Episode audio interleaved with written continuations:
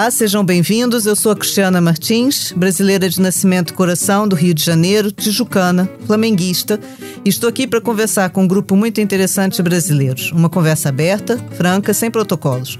Este é o nosso primeiro episódio e vamos começar em força. Hoje vamos receber Nelson Mota, jornalista, escritor de romances e de biografias, letrista, compositor, produtor musical, roteirista, é muita coisa. Nelson Cândido Mota Filho é um homem de sete instrumentos, embora não seja um músico exímio.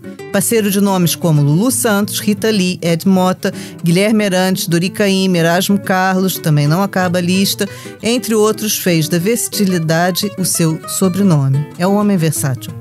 É coautor de músicas que ainda hoje não nos saem do ouvido, como Uma Onda, Coisas do Brasil, Um Novo Tempo e Dancing Days, que serviu também de nome para uma discoteca de que foi proprietário. Amou muito e amou grandes mulheres, com destaque para nomes conhecidos dos portugueses como Marília Pera e Elis Regina. Mas muitas, muitas mais mulheres sorriram com ele. Tem três filhas, três netos e já tem um bisneto. A apresentação poderia continuar falando de biografias que escreveu, desde Tim Maia, a dele próprio.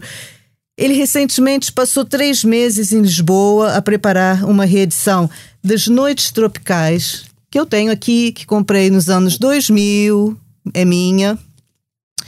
E ele está também a preparar um livro de poemas que tem um nome super interessante, que é Sexo Oral. Nós já vamos falar disso tudo. Surpreendentemente, Nelson Mota é paulista, nasceu em São Paulo, mas é mais carioca do que muitos que nasceram lá, eu incluída. Eu gosto de pensar nele como senhor sorriso, chegou aos 77 anos, deixou o Rio e veio morar em Lisboa, mas está a conversar com a gente lá do Rio. E aqui, com muito prazer, com a vista do Mar de Ipanema por trás dele e pela nossa frente, mas já com saudade da luz de Lisboa. Viveu vários anos em Nova York, em Roma, e dá sinal de que, por mais que se adore o Brasil, às vezes é preciso partir. E é o motivo da nossa conversa também é isso. É necessário voltar e ele já voltou. Ô Nelson, vamos começar por aí.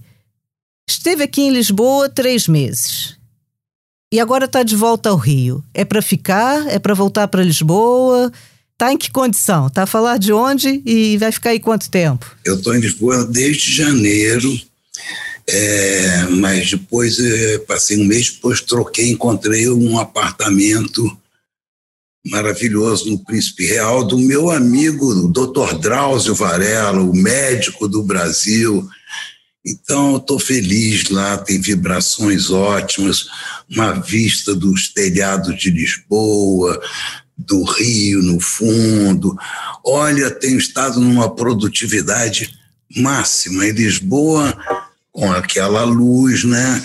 Como você pode ver, eu estou morena, estou no bronze, como diz minhas filhas. Isso, é da, isso não é do Rio de Janeiro. Ah, isso é bom de dizer, pois. Então, eu estou amando a Lisboa e... Mas você vai voltar, então? Eu só venho aqui para trabalhar e, e com alguns compromissos, ficar duas semanas, ver minha, minha filha, meus netos também.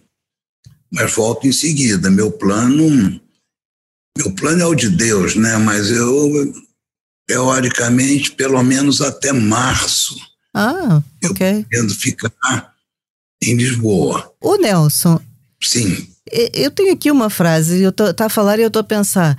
É, que é uma coisa que a gente diz no, no Brasil e que o, o, Nelson me lembra sempre isso. Quer dizer, tem 77 anos, anda em, Lisboa, anda no Rio, o bronze é do verão de Lisboa, mas depois vai trabalhar é, é aí no, no, inverno do Rio. Quem fica parado é poste, o Nelson não, não é poste. Pelo contrário, por isso que eu nunca pensei na ideia de aposentadoria, essa coisa, isso jamais. Pensei em sempre novos desafios. Né?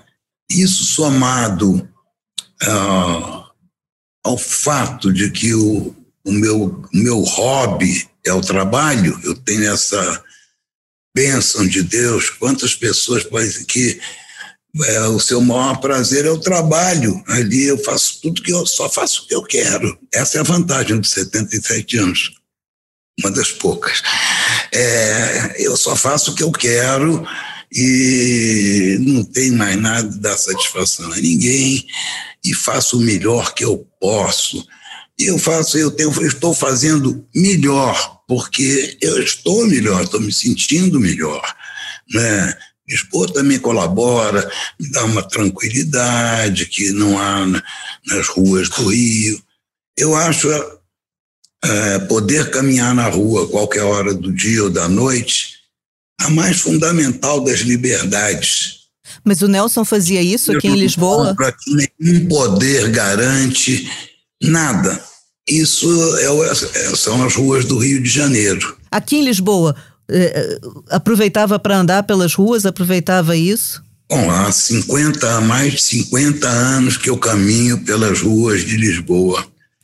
Desde a primeira vez foi um grande prazer andar por essas calçadas, é, descer a Liberdade, o Rocio, a, ir até o Rio, caminhar ali pela beira do Rio até Belém, caminhadas pelos bairros, tudo, é, eu fico encantado, porque a beleza é, da arquitetura, das casas, dos conjuntos, da harmonia, a, a diversidade dentro da harmonia, é, eu vivo de beleza, né? Então, isso para mim é um alimento é, fundamental. Então, quanto quanto é o mar de Ipanema. Ô Nelson, mas uma coisa que para os portugueses era interessante, nós percebemos é a primeira vez que esteve aqui em Lisboa foi em 1963, não é? Veio com, com os pais e encontrou um Portugal escuro, as pessoas vestidas de preto. Depois voltou em 74 e encontrou a euforia nas ruas, a felicidade. Que Portugal e que portugueses são esses que encontrou agora, quando viveu aqui esses três meses? isso já é um outro mundo, né? Porque eu vim essa primeira vez e eu tinha, tinha 19 anos, fiquei maravilhado com a cidade e, e, chocado com a tristeza, a melancolia, não, não via jovens na rua, é, foi, era muito, muito triste é, essa lembrança. Mas também nessas muitas caminhadas pela liberdade até o mercado e a beira do rio e pelas ruas, eu vim uma semana depois do 25 de abril. Então foi outro mundo. A partir dali foi outro mundo, é, principalmente para nós a, a inveja e a esperança que deu para nós que estávamos no auge da ditadura, com tortura, sequestros, é, prisões arbitrárias, desaparecimentos.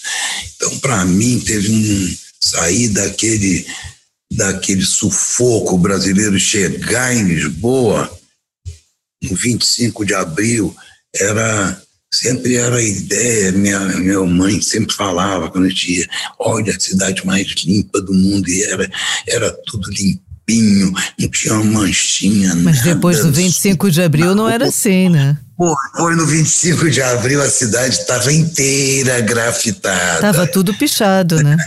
pichado, grafitado, o povo se apropriou da cidade. Foi lindo isso. Mas e agora? Que, que, que, que Lisboa é essa que agora encontrou? Não, eu vim ali a, a, partir da União Europeia, é, do, da Expo, isso tudo, isso tudo eu tive, eu vi grandes transformações, né? É, uma, entre outras coisas, uma maior uh, presença e força da juventude. Né? É, tudo eu tenho. minha filha de, mora em, Porto, em Lisboa tem 30, mas eu tenho uma neta de 15, uma de 20. E o, o, os jovens me alimentam muito. Então, isso eu vejo em Lisboa, nos negócios novos, nas, nas, nas startups, no hub digital que depois então, tem um lado muito muito progressista, muito tecnológico que já é Europa. O Nelson, antigamente a gente vinha a Portugal e depois quando ia passear dizia agora vou à Europa. Lisboa já é Europa agora? Eu tinha amigos portugueses que falavam é, de sacanagem. E foi lá, o Manecas, cadê? Manecas está para a Europa. Pois. né? Era engraçado isso. E, e as lamentações também, né? Eu vi essas fases melancólicas, como é que vai? Às vezes até as coisas, isso eu acho que é, é do caráter do, do povo, não é bom nem mal, é, é, um, é uma característica. É uma característica, uma, uma melancolia, uma, uma vaga melancolia, é, digamos assim, que você vai lá, diga aí, Domingos, que tá, pô, tá indo tudo ótimo, bombando, é, vai se levando, vai se levando. Eu acho, eu acho bonito, até é, é, é uma coisa, uma, uma, exposição de um modo de ver as coisas. O Brasil é completamente diferente da melhor, nem pior, diferente. Que não é questão de ser melhor nem pior, que brasileiros e portugueses são diferentes, né? Como é que, que nós, brasileiros, podemos nos traduzir para os portugueses? Que gente é essa? Quem, quem somos nós? Olha, é muito complexo, porque, na verdade, nós somos muitos, né? É, e eu acho que, como característica natural, eu diria que é um, uma certa alegria meio irresponsável, assim. É, talvez da nossa herança africana e indígena também, né? Isso eu vejo como uma característica. Não é que o brasileiro seja alegre, brasileiro é uma vida de cão, mas pode tirar a alegria de tudo. Então, acho que o brasileiro tem como característica o otimismo. O brasileiro já viveu épocas de otimismo alucinante quando se nos anos JK, a criação de Brasília, a modernização, a redemocratização, tudo isso foi foi uma, uma aventura maravilhosa, né, de transformação. Então, é, tinha, houve época de muita esperança, dizia, se imaginava é, que o Brasil poderia ser uma, uma outra, uma civilização atlântica, que não seria nem norte-americana, pragmática, e, e, nem europeia, com o peso da história, seria só as vantagens da força do novo que brotava do Brasil. Olha que utopia linda. Mas para criar uma utopia dessa, tinha que haver um mínimo de condições dadas. E o pior é que as condições continuam as mesmas, o tamanho, a riqueza, a população, um, não é a riqueza natural, a costa, é um, é um mundo praticamente, e que vem sendo destruído é. regularmente. Ô Nelson, a, a pergunta que fica quando a gente pensa nisso é de quem é a culpa, né? Onde é que a gente errou? Onde é que, que a gente falhou para que essa promessa dessa utopia não, não tenha se cumprido? Eu não acho que a gente falhou, nós fomos traídos. Sempre nós fomos traídos. Não é? Em é, acreditar em, em pessoas, em, em, em possibilidades absurdas, em, em vontade de transformação. Tudo isso, isso foi tentado. Será que o brasileiro é, é um sonhador ingênuo, então? Não, agora não mais. Não? Agora não mais. O que restava de inocência foi estuprado no, nos anos Bolsonaro. Olha que palavras perigosas, estuprado e anos, Bolsonaro fica louco. Ele é um maníaco sexual, além de tudo, enrustido, mas expressa né, um case de psicanálise. Ô, Nelson, mas, mas isso é, é interessante, né? Até pensando assim, eu fiquei muito espantada.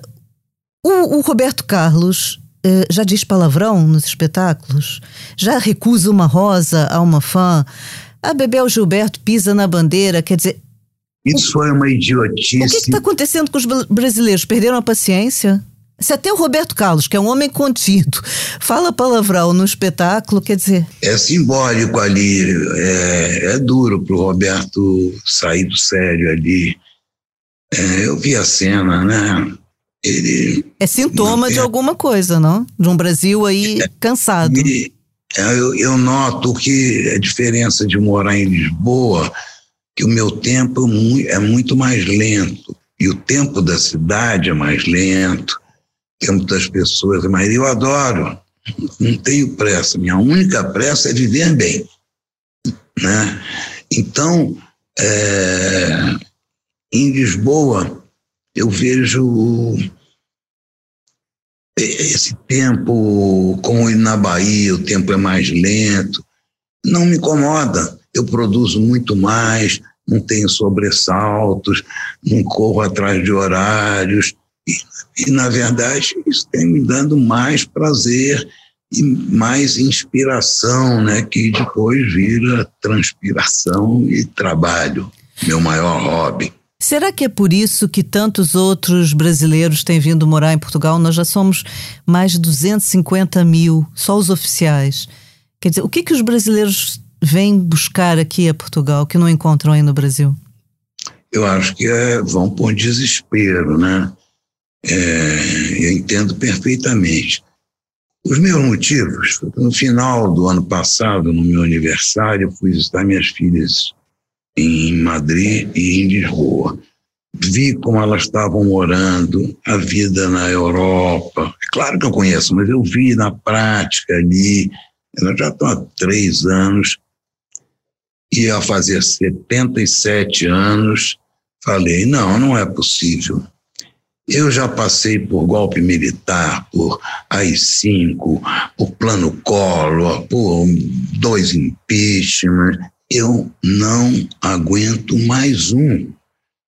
Então, tive a intuição, a grande intuição, que 2022 seria um ano terrível no Brasil, com eleições, com esse psicopata ah, solta, com toda essa confusão, esses desencontros, esse antagonismo. É, eu espero que tudo acabe bem, mas sei que, mesmo se tudo acabar bem, ainda vai ter um período de pacificação sem o que não dá para se viver nem ser civilizado. O Brasil não pode ser dividido em facções. O Brasil não é uma milícia. Né? Quando você fala o Bolsonaro tem 25% do núcleo duro do eleitorado ali, irredutíveis, fanáticos, tudo. Fala, pois isso é uma besteira, porque tem 65% de rejeição, ou seja, jamais vai ser eleito, e qualquer outro candidato é, ganha dele em todas as pesquisas. O Lula está 15 pontos na frente. É... Mas em 2018 também ninguém pensava que ele ia ganhar. 25% são 40 milhões de pessoas. É muita gente, né? A Espanha inteira são quatro Portugal que seguem esse monstro não é? Como ele sabe que vai perder, ninguém pode ser eleito contra a vontade da maioria absoluta, que é a, rejeição dele. 60%, se ele só tem 25, 30 no máximo, então ele, ele já sabe que vai perder, ele ou vai tentar um golpe, imitação do Trump tosca, como tudo dele é tosco, não é? Que tem consequências imprevisíveis, né? É, a gente espera que o Exército tenha alguma responsabilidade. É, ou então, é, ele sabe que vai perder, e não só isso, ele sabe que se ele perder, ele vai virar um cidadão comum. Ele, como um cidadão comum, ele vai ser preso. Ele e os filhos. São mais de 100 processos, 120, né? Então esse é o terror dele. Ele quer livrar a própria pele, nem que seja à custa de botar o país numa guerra civil. Pois, porque ficam não, 40 milhões de pessoas do lado dele, né? Isso é uma irresponsabilidade né, absoluta, né? O Nelson vai mais. votar? Claro que vou votar contra essa besta. Vai votar aqui em Lisboa ou vai estar aí no Brasil ainda? Tá louca, vou votar aqui em Lisboa, de bermudinha. Ô Nelson, há uma coisa que a gente não costuma falar muito, mas eu, como estou aqui já há muitos anos, gostava de, de conversar com, com os meus convidados, que é essa relação Portugal-Brasil. A gente está sempre a dizer são países irmãos, mas depois a maneira como nós nos vemos, cada um dos lados, é, é diferente. Como é que acha? Acha que essa relação está resolvida? Uh, ainda está parada lá em 1500? Uh, eh, como é que é? Nós somos o quê? Portugal e Brasil são o quê? Eu acho que mais países irmãos é duvidoso, né? A relação é muito, eu acho que é muito peculiar né? É, mas é sempre uma, uma relação é, de paternidade, né? De, é, então, é, muito mais do que irmão. Então, é, é a, a, cultura portuguesa entende o Brasil e os brasileiros como a continuação de, de Portugal ok, fair enough. É, então, é, isso acho que vai ser, sempre permanecer. É sempre é, as críticas e é, acho que mesmo coisas mais, mais bravas, mais rancorosas. Bom, não, não conto na, na sua extrema direita nacionalista, isso para mim não é gente. Esses é, reclamos né, dos portugueses são são muito mais é, num tom é, de pais e filhos, essa coisa, que às vezes é exagerada aí, paciência. Mas numa relação de pais e filhos, normalmente o filho tem que matar o pai, né? É uma relação que começa numa independência que eu acho que é única no mundo, que é uma independência que é proclamada sem um tiro e em que o, o país independente é governado pelo filho do dono, pelo filho do rei do Por um português, né? E quando vai embora, deixa outro filho lá no lugar Bom, dele. Então, isso é muito peculiar, né? Eu acho que bem de brasileiro e de português, essa coisa, se ajeitaram ali, não é? E, e, e foram levando, né? Nós nos acomodamos uns aos outros, né? É um bocado isso. É uma independência, eu que eu saiba, única na, no mundo. Não, não houve uma guerra, não houve nada. E Portugal não ligou de perder 8 milhões e 500 mil quilômetros quadrados. quadrados. Não, deixa estar, opa, já, já aproveitamos legal, vamos vamos manter uma boa relação, vai, foram separando aos poucos, foi paulatina a independência, né? É, e o, o, Dom Pedro I continua ali numa uma transição que vai até a República. Né? Ô Nelson, e não é esquisito agora que se vão comemorar os 200 anos da independência, o presidente de Portugal é convidado, vai participar das cerimônias, o coração do Dom Pedro sai do Porto e vai para o Brasil.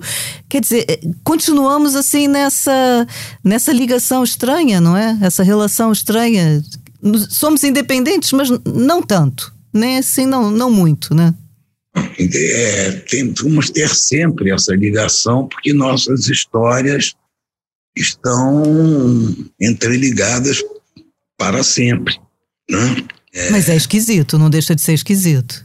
Quer dizer, nós vamos celebrar a independência do Brasil e um dos convidados de honra é o, o, o presidente do, do país que era a antiga metrópole. Freud então, explicará, então, isso, não?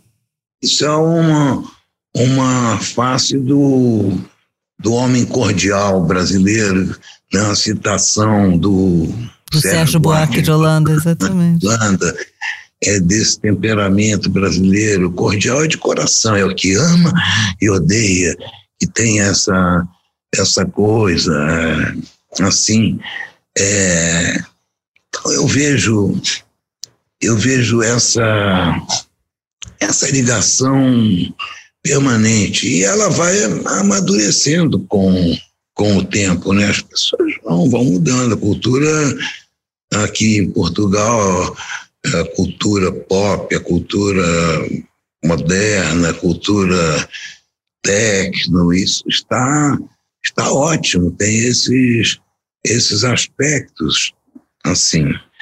E no Brasil, olha, é, as pessoas estão. Olha, quer saber, o meu maior medo nessas festividades do 7 de setembro é porque o, Bolsonaro sequestrou as comemorações, assim como ele sequestrou a bandeira brasileira e sequestrou a camisa da seleção brasileira. Isso hoje são símbolos do bolsonarismo. É verdade.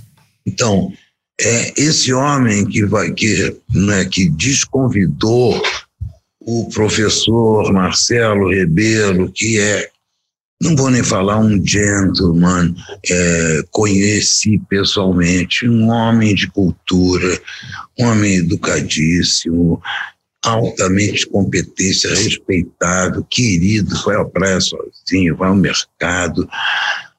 Poucas vezes tive tanta inveja na minha vida como dos portugueses. Então, essa besta vai participar com suas quatro patas dessa coisa.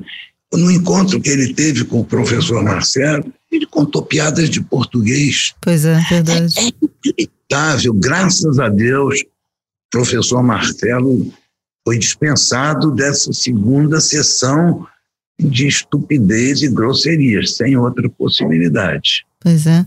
Essa é uma grande diferença, né? Atual entre Brasil e Portugal. O Brasil regrediu o Brasil regrediu muitos anos no comportamento, o Brasil regrediu na economia, o Brasil regrediu, regrediu na harmonia, o Brasil regrediu, regrediu é, no tecido social, nos relacionamentos, regrediu bastante. Então, essa é a missão.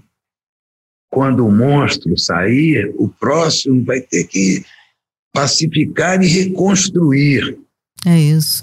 É, é uma tarefa ciclópica. Mas olha, eu agora vou ser um bocado provocadora, também é a minha função. Já que a gente está nessa conversa das semelhanças e diferenças entre Brasil e Portugal, e como eu disse na abertura, o Nelson amou muitas mulheres, foi amado por muitas mulheres, algumas delas muito conhecidas. Que diferença encontra entre a mulher portuguesa e a mulher brasileira? Essa agora é difícil. Sem perder a Olha, elegância, o que, que o Nelson vai contar? Eu tenho muitas amigas portuguesas, é, muitas mulheres maravilhosas, inteligentes, modernas, é, assim, alto nível, né? Eu, que eu adoro, porque tem algumas que fazem parte da minha família em Lisboa, que não é a família inteira. Então, e na verdade, eu nunca namorei uma portuguesa. E vai a tempo? Não, agora agora tá tem, tem tá casado, né? Agora não pode. Estou casado, eu posso tudo, embora casado. eu estou casado, mas não quero. Estou casado há vai fazer cinco anos em, em setembro Estou muito feliz, né? Nessa altura da vida, eu já posso olhar para trás e falar: é a mulher da minha vida. Olha que bonito. Né? Sim. Vamos aproveitar. Então as portuguesas vão ter que ficar à espera, vão ficar no aguardo também. Ah, no chance. Ô Nelson, mais uma provocação. Um homem que amou tantas mulheres nunca sentiu eh, vontade de um, de um ter um relacionamento com um homem? Nunca aconteceu? Não, eu tive. Eu tive, tive tenho grandes amigos que eu abraço, sempre abracei, beijei, amassei, bulinei, me esfreguei neles. É, mas eu nunca tive medo né, de, de, de me descobrir. Eu gosto de homem, eu adoro homem para né, para convivência, assim, é, um certo modo, é mais fácil com mulher não é mais confiável, desculpe. Mulher é complicada, né? Mulher é uma coisa muito Pô, complicada. Está complicado nisso. Então, os homens, mas eu nunca tive vontade de. Eu gosto de ver, vejo um cara bonito, um cara sexy, legal, assim como vejo uma mulher bonita, é, sexy. Mas eu não tenho esse impulso do beijo na boca, de dar um agarrão. Eu gosto de conversar e já me, me faz. Né? É, então, eu nunca tive medo disso, então sempre me entreguei ah, nos meus limites é, para meus amigos homens, e isso nunca chegou a se desenvolver em nenhuma relação, mas eu acho que eu não teria medo se, se aparecesse uma coisa. Você vê meu amicíssimo Lulu Santos. É verdade. É, que assumiu saiu do armário, finalmente. E está feliz, há, né? Há uns cinco anos, não sei, mais, até porque antes ele teve um outro rapaz ali, mas não era. Esse não, ele se apaixonou, ele assumiu. Cara virou outra pessoa. É o melhor Lulu de todos os tempos está amoroso, está cordial, está generoso, está espalhando felicidade. Nunca esteve tão poderoso, tão rico e tão feliz, porra. É o que interessa. Então, acho que ele é um exemplo também, assim, é ali uma, uma inspiração. E foi duro. Lulu é uma sexualidade, até para mim, misteriosa. Né? Porque casado anos e anos e anos com uma mulher fabulosa, que era Scarlett Moon. Sim. E depois acho que mantiveram uma relação de amizade estreitíssima durante uns anos, finalmente se separaram. E aí Lulu foi aos poucos cuidando da vida dele.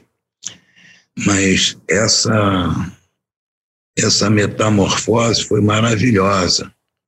Há sempre tempo, e, né? É, coitado, imagina o quanto ele sofreu. Para esperar né? até ali, sim. As coisas se segurando ali, e não querendo dar tinta, ou fazia alguma piada gay para ele, ou virava bicho, né? Então era. O, o Nelson tá falando do Lulu num motivo e eu estou me lembrar de outra coisa. O Nelson está a caminho de 78, né? Chico, Caetano, Paulinho da Viola, todos eles são oitentões. O Milton anunciou que vai, vai se aposentar. A Rita Lee está se recuperando de um câncer. Eu fico pensando, quando, quando esse pessoal todo, quando essa turma toda sair de cena, quem é que vão ser as nossas referências? Porque há novos nomes, é verdade, várias gerações, mas referências para a cultura brasileira continuam a ser essas, né? O que, que acha disso? Como é que vê essa, essa substituição de gerações? O que, que aconteceu aí? Minha modéstia me impede. Mas reconhece que para nós vai, vai ter muita orfandade aí, né? Eu Chico somos 70 e vamos fazer 78 Caetano é 80. Gil né? é 80, Paulinho da Viola é 80. 80. O que eu acho importante é que estão todos em grande forma. Isso é uma é, é esperançoso, né? É, produtivos, ativos, as famílias, com o público, não é tão influentes, são, são referências e sempre serão. Talvez quando não estiverem mais, mais referência ainda serão. Tem razão. Né? Porque são obras colossais que as pessoas ainda nem começaram a digerir, né? Pela tanta qualidade, tanta novidade. A última né? música do, do, Chico Buarque, que nos inspirou até a dar o título aqui do podcast, é, é fabulosa, de uma sofisticação melódica, harmônica e a letra. Quer dizer, não parou no tempo, né? Nem de longe, nem de perto. Faz crítica, faz tudo, né? Você vê, achei uma, uma coincidência, entre aspas, é, o Chico vir com uma música como essa, cada um samba,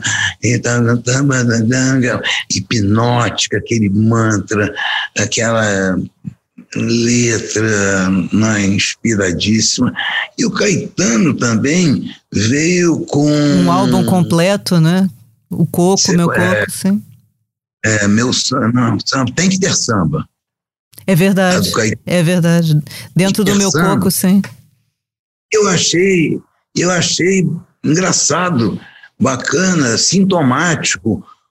Os dois né, orixás da música brasileira escolherem o mesmo tema, entre tantos, sabendo que os dois têm posições tão parecidas sobre o Brasil, eles usarem o samba como símbolo do Brasil. Do momento né? do Brasil, sim. A resistência do samba como um símbolo da resistência brasileira. E fizeram isso com arte, com elegância. Exatamente, sofisticação. Sem baratear a arte deles, sem oportunismo, não é? Com uma puta generosidade, né? Me orgulho muito da minha turma. É verdade. Né? É verdade, é uma geração de ouro, né? É um privilégio conviver com eles. O Nelson, vai ser imortal? Não, com 81 já, é. Rei Roberto Carlos, positivo e operante. Jorge Benjó. Se a gente começar a puxar, a lista não para, né? É só gente boa e tudo nessa faixa aí. Muito, muito brilhante, né? Gente muito brilhante. Deus nos conserve. Deus é verdade, conserve. Deus nos conserve. Ô, ô, Nelson, vai ser imortal? Vai para a Academia Brasileira de Letras?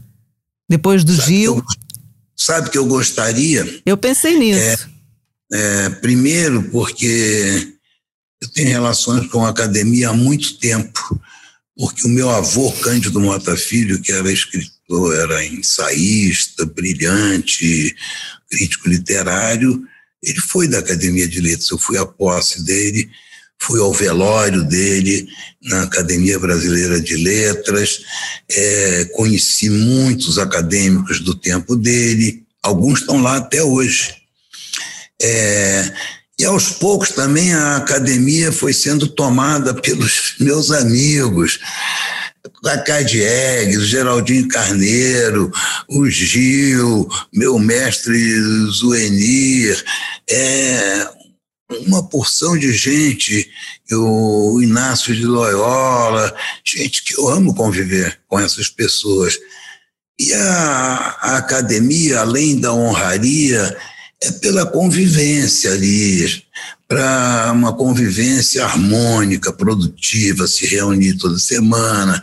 Eu já fui aquele chá maravilhoso, um papo ali, um chá fabuloso. Então fica né? lançada aqui a candidatura, né? Quem sabe com essa notícia do Expresso. Deixou a critério dos meus amigos o, o momento oportuno, né? Que seja para é, já.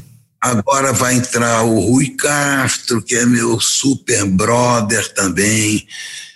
Então, para mim seria uma honra e um prazer, né? E, sobretudo, pela bizarria de estar no mesmo lugar que o meu avô. Exatamente, né? exatamente. E o mais engraçado seria a cadeira que foi do meu avô. Poder sentar na mesma cadeira. Né? E juro que não desejo nada de mal.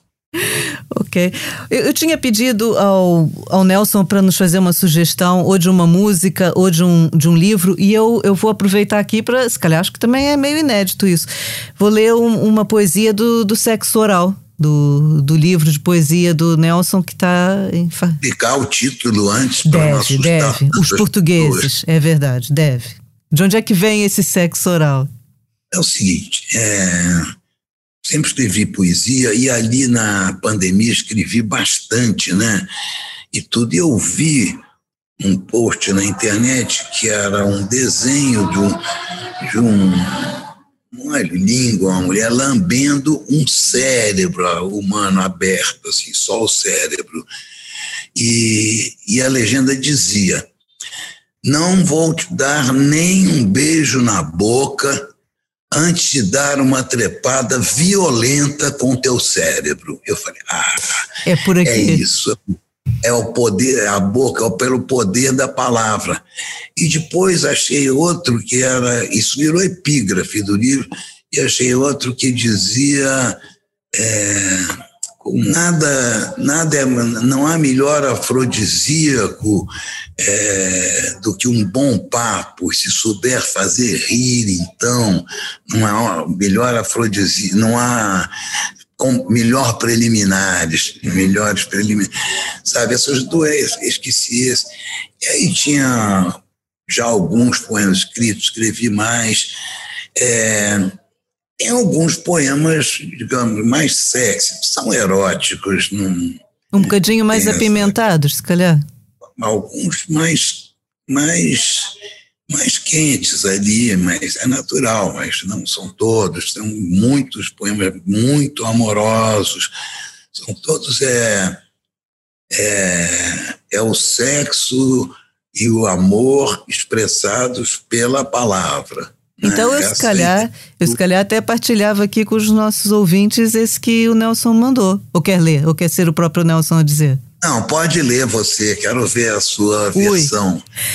Viver um amor não é só um sentimento, é uma política, uma economia, uma diplomacia, uma permanente sessão de terapia. E às vezes, literatura e poesia. Grande Nelson. Ô Nelson, a gente. É uma verdade, não é? Não é verdade? É, sim, depende um bocado do parceiro. Não é sempre verdade, não é sempre assim, depende da ocasião. Ô Nelson, muito obrigada. Olha, falar isso, eu sou grande fã da Matilde Campilho. Sim, tá, tá fazendo sucesso aí também. Eu só vi uma vez em Óbidos, lá naquela festival literário lá, e fiquei encantado ali. Eu vejo vídeos da Matilde, o jeito que ela diz, a casualidade que ela diz, os poemas, aquela voz rouca. Meu sonho seria ter a Matilde dizendo alguns desses poemas do sexo oral, que Outros, a maioria, eu vou gravar eu mesmo, o áudio. Também tem voz rouca, também vai ficar bem. Mas é meu tio, de certeza, tá depois de ouvir não isso, vai. No poema não há duetos, tá? Só solos. Ela, depois de ouvir isso, vai querer participar. Ô, Nelson, muito obrigada. É, eu acho que, que, que essa conversa dá sinal de uma coisa entre dois brasileiros, né? A gente até pode sair do Brasil, mas o Brasil nunca sai da gente, né? E eu queria acabar com uma frase sua muito bonita, que eu acho muito bonita. E acho que é perfeita para a generosidade dessa imagem que nos dá. O mar do rio vive dentro de mim. Obrigada, Nelson. E bom regresso já agora, bom regresso a Lisboa. Ah, breve, breve. Já com saudade de Lisboa. Este podcast é resultado de um trabalho de equipa. Eu, Cristiana Martins, jornalista, a sonoplastia é de João Luiz Amorim e de João Martins. O grafismo é de Tiago Pereira Santos, a produção é de Suzana Rosa e de Dulce Salomé, e a coordenação é da Joana Beleza. Pode ser ouvido nas plataformas habituais de podcast ou em expresso.pt. Até a próxima e tragam mais gente. Não é preciso passaporte.